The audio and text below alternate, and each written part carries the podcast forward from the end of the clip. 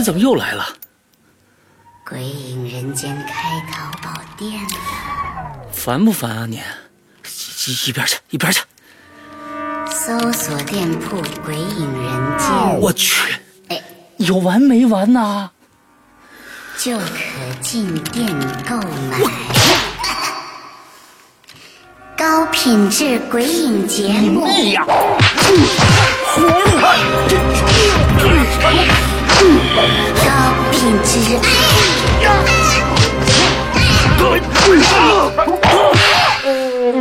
五月三日购买《鬼影人间》主播签名版 DVD，就送长篇小说《在地狱那头等我》哦！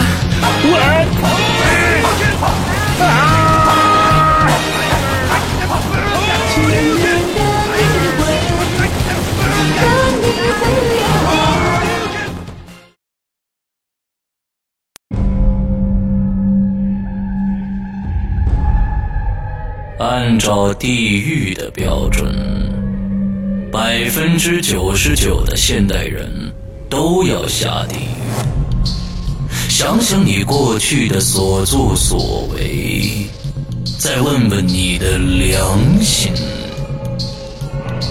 你是那百分之一吗？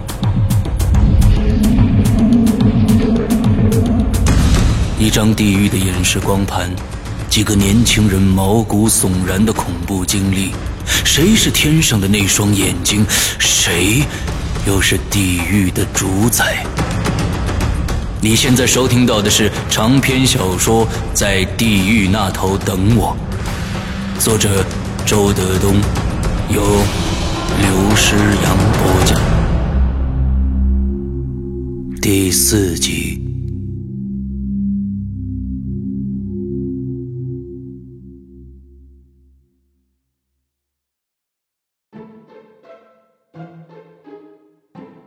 晚上八点，万岁来到了小吃一条街。露天小吃，灯火通明，人声鼎沸，十分热闹。老板在高声招呼着顾客，食客在吆五喝六的划拳。万岁选了个位置坐下来，先要了两串羊腰子，一边吃，一边等。他跟郎妈认识四五个月了，这是第一次见面。他只知道郎妈今年二十一岁，家在分水县。他在渭城一所私立大学读大三，学计算机专业。毕竟是女孩子，万岁下楼之前专门打扮了一番，穿上了一件粉红色的无袖衫，一条花腰牛仔裤，一双破跟凉鞋。十几分钟过去了，还不见狼马的身影，万岁儿有些火了，掏出手机正要给他打电话，一辆白色轿车停在了路边，一个男孩子走了下来，锁上门，朝夜市走过来了。万岁儿把手机放在桌子上，忍不住多看了这个人几眼。出现了一个超级大帅哥，韩式蓬松头，丝丝分明，长长的侧分刘海遮住了眉毛以上的部位，高挺的鼻梁，不薄不厚的性感嘴唇，一双眼睛又黑又亮，灰色小背心罩在褐色条纹的衬衫上，左胸上挂着一块怀表。灰色七分西装裤，宽宽的棕色皮带，一双棕色圆头的白皮鞋，看上去有一种雅痞的风度。万岁儿没想到，这个男孩正是狼马。他在万岁儿对面坐下来，朝四下看了看，问：“丫头，你点酒了吗？”万岁儿感到很奇怪，就说。哎，你怎么知道我是万岁的？狼妈坏坏的笑了笑，说：“嘿，现在你不是告诉我了吗？”万岁一下就有点慌乱了，不过很快就恢复了自然。在网游中，狼马是小资辈每次都是万岁带着他东挡西杀闯世界，他得拿出老大的气度来。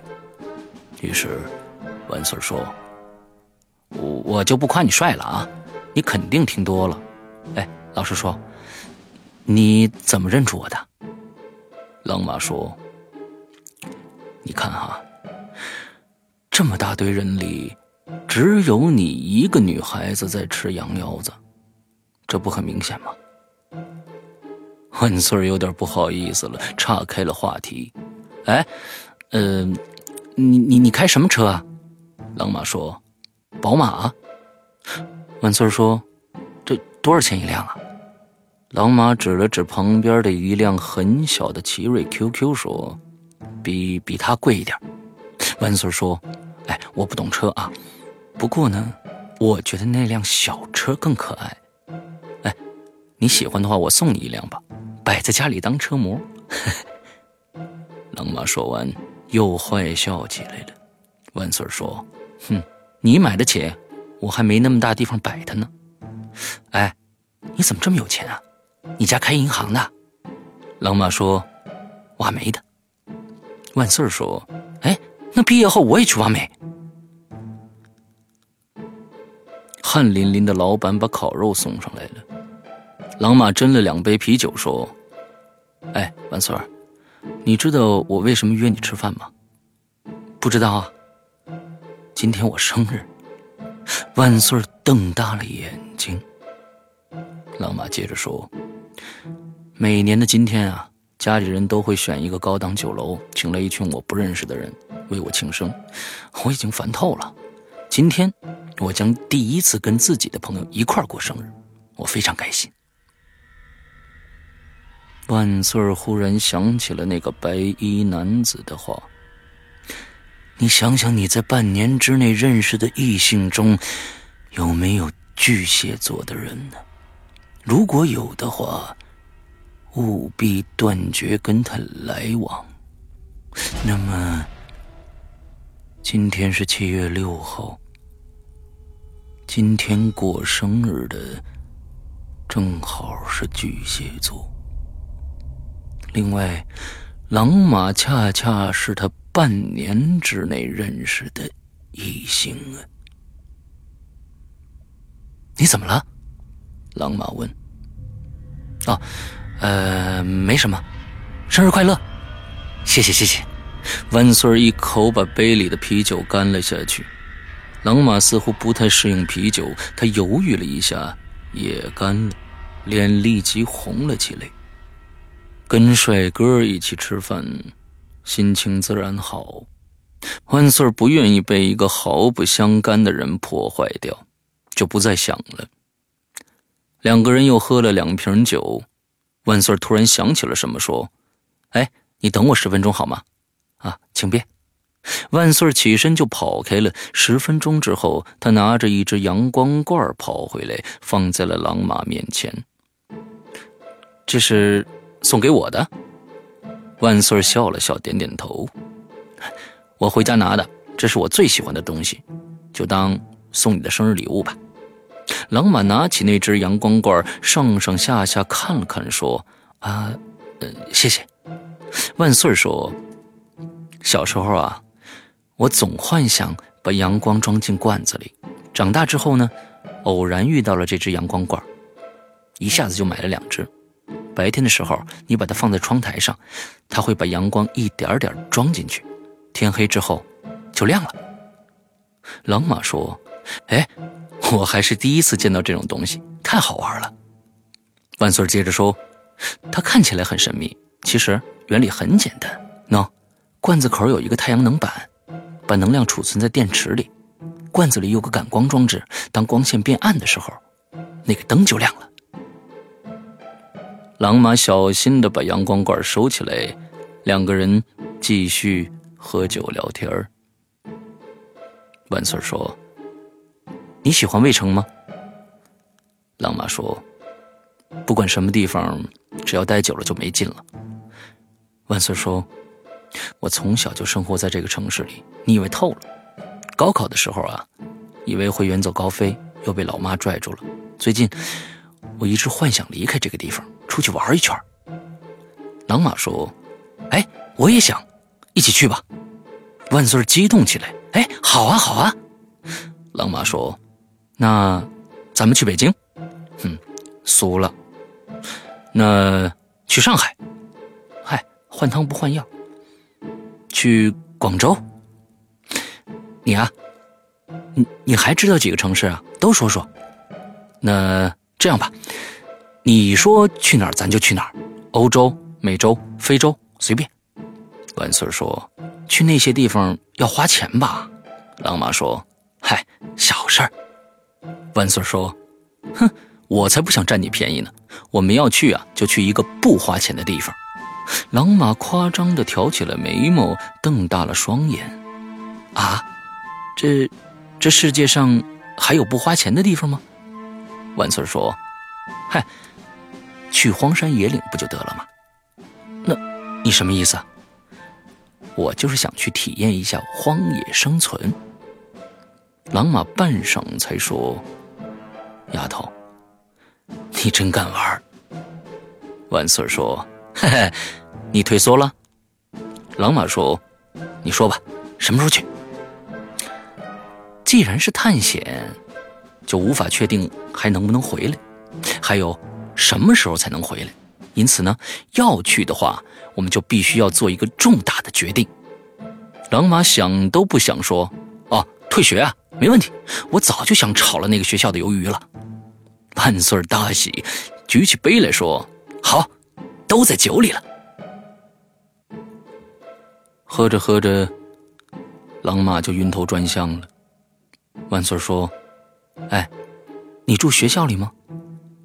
狼马说：“啊。”我在渭城有房子，在哪儿啊？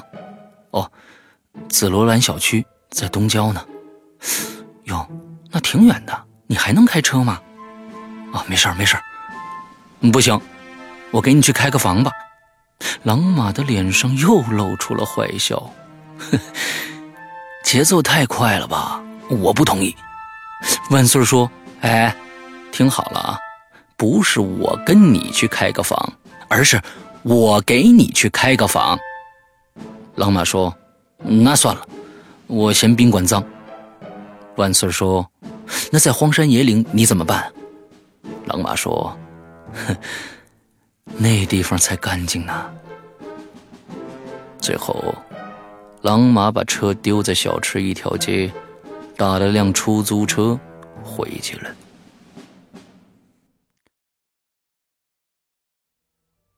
回到家，万岁儿单纯的内心长出了草一样的东西。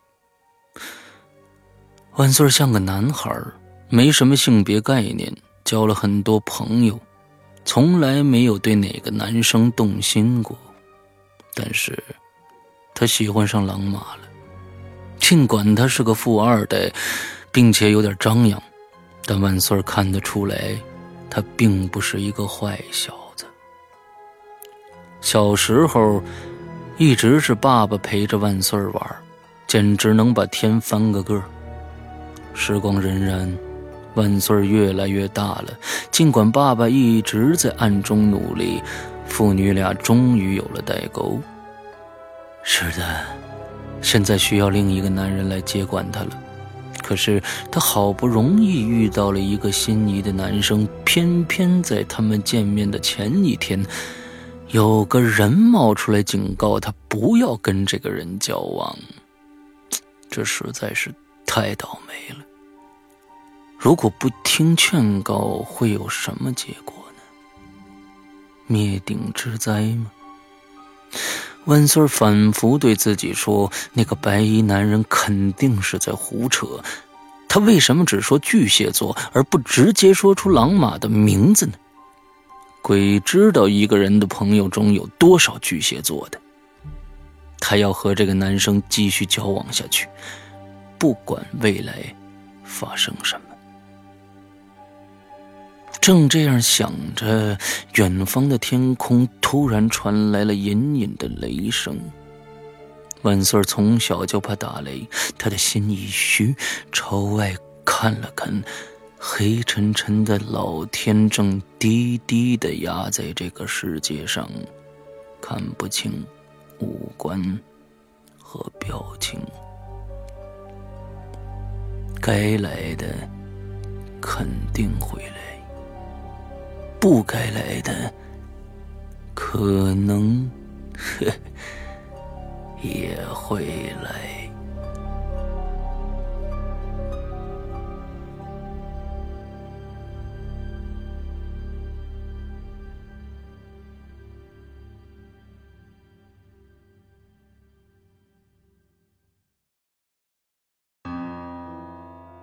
最初的时候，徐佑佑并没有察觉到天上那双眼睛的存在，他只是感觉生活有点异常。他开始回忆那些异常了，一个个不眠之夜，徐佑佑在反复的追忆。那应该是高二那年的夏天。那天，他放学之后坐公交车回家，从车站到他家还有一段路，要路过一个福利福超市。那个超市很大，门口横七竖八的停满了机动车和自行车，很多人进去，很多人出来。徐幼幼是个安静的女孩，走路从来不东张西望的。那天，他不知怎么就鬼使神差的朝超市门口看了看，一个很瘦很瘦的女人正好走出来，她大约五十多岁的样子，穿着一条不怎么合体的黑色连衣裙，拎着几个购物袋，很吃力。徐悠悠慢慢停下了脚步，看到这个女人的面孔。他的脑海中突然闪现出了一段十分遥远的记忆。他好像置身于大海的最深处，非常温暖，没有一丝光。他日复一日的酣睡着，不知什么时候。那个世界中出现了一股强大的力量，全方位的裹挟着他进入了一条狭窄、黑暗、漫长的通道，艰难的朝前运动，那种脱胎换骨的感觉万分的痛苦。终于，他的内视世界变成了一片亮堂堂的红。身体被一双手托起来，他由大海来到了陆地。他很不习惯这个世界的光线、空气和噪音，哇哇的大哭起来。终于，他费力的睁开了眼睛，看到了一个穿白大褂的女人。她笑盈盈的望着自己，说着什么。她是徐幼幼来到这个世界。见到的第一个人，徐幼幼竟然记得他的长相，而且徐幼幼能肯定，她就是眼前这个很瘦很瘦的女人。这个女人走到一辆自行车前，把那些购物袋放到车筐里，正要骑上去离开，徐悠悠突然跑上前叫了一声：“阿姨。”这个女人回头看了看，说：“嗯，你有事儿吗？”徐悠悠说：“阿姨，你是大夫吗？”这个女人低头看了看身上的黑色连衣裙，笑了：“呵呵，你看我像大夫吗？”徐悠悠想了想，说：“我出生的时候，是你给我接的生吧？”这个女人诧异了。你认错人了吧？徐悠悠又仔细的看了看这个女人的五官，说：“不会。”接着，他有些突兀的说了句：“谢谢你。”然后转身就走。福利福超市门口车来车往，速度都很慢，却突然冒出了一辆摩托车，速度非常快，司机好像不会开一样，直直的朝徐悠悠撞上来。他被撞出了几米远，站不起来了。那个很瘦很瘦的女人立即跑过来，和路人一起把她送到了附近的医院。徐悠悠的爸爸在外地出差，母亲得到消息以后，风一样的冲进了医院，一进病房就问：“悠悠悠悠，你怎么样了？啊？”徐悠悠正在输液，她安静的说。我在超市门口看到给我接生的大夫了。妈妈上上下下检查女儿的身体，确定只是大腿受了点轻伤，这才放下心来。她忽然回过神来，哎，悠悠，你刚才说什么？徐悠悠说：“我在路上遇见了给我接生的那个大夫了，很瘦很瘦的。”妈妈愣了愣。伸手摸了摸女儿的脑门宝贝，你你撞没撞脑袋呀？徐悠悠拿开了妈妈的手，我没事儿。妈妈说：“那我问你，你知道是哪个大夫给你接生的吗？”徐悠悠说：“我不知道他姓什么。”妈妈说：“他姓汪，汪大夫。你出生之后就再也没回过那个医院，你怎么可能认识他呢？”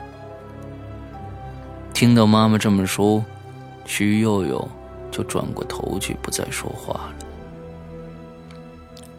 离开医院之后，有一个周末，徐佑佑专门去了一趟妇幼保健医院，看了看医生公示牌只有一个姓王的。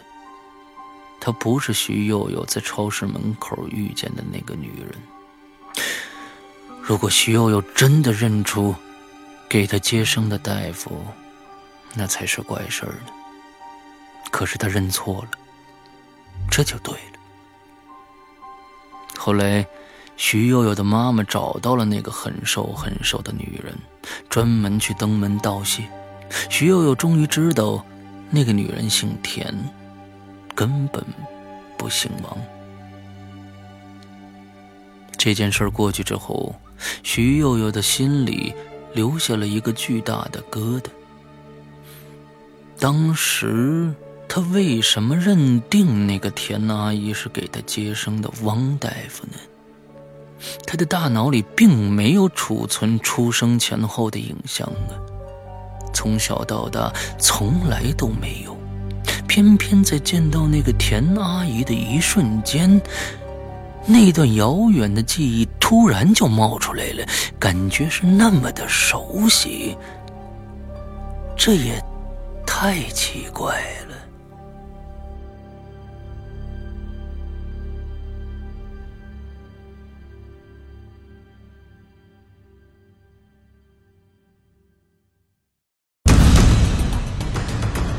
按照地狱的标准。